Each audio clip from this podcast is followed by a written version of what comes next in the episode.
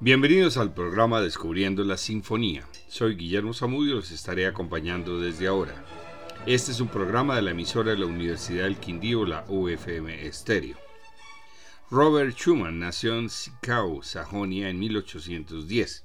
Comenzó sus estudios de piano y muy pronto se convirtió en un niño prodigio, dando conciertos públicos y componiendo sus primeras obras.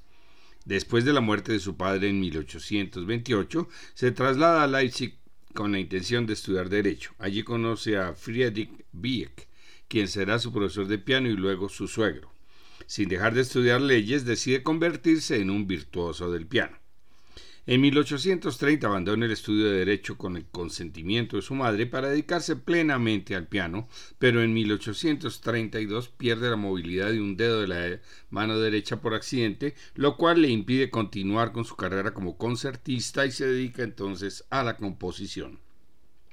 A finales de 1832 y comienzos del 33 compone la sinfonía en sol menor llamada Sikauer, en el pleno de su crisis personal buscando futuro, de la cual solo completó los dos primeros movimientos. En 1834 comienza su relación amorosa con Clara, la hija de su maestro, quien se ha convertido en una notable pianista con solo 15 años. Friedrich se opone a la relación y tienen que recurrir a un tribunal para poder casarse, al no poder vencer la oposición del padre. Schumann se había dedicado a componer obras para piano y lied y Clara a una serie de giras como concertista. Se casan el 12 de septiembre de 1840 y comienza una época de gran felicidad para la pareja.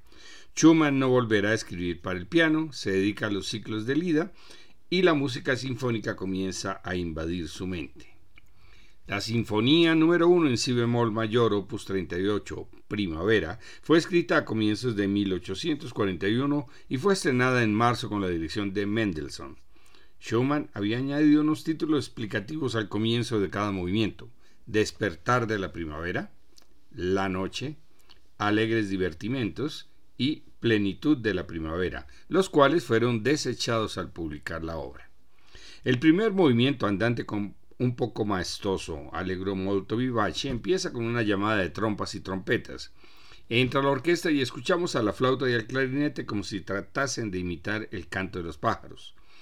Su amor por Clara inspiró el segundo movimiento, Larghetto, escrito en forma de lit. El tema principal es una serena y bucólica melodía presentada por los violines y recogida luego por los chelos, el oboe y la trompa. Al final aparecen los trombones y continúa el scherzo sin interrupción.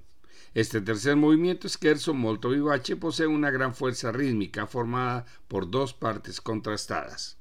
El cuarto movimiento, alegro animato y gracioso, comienza con una escala descendente después de la entrada de la orquesta.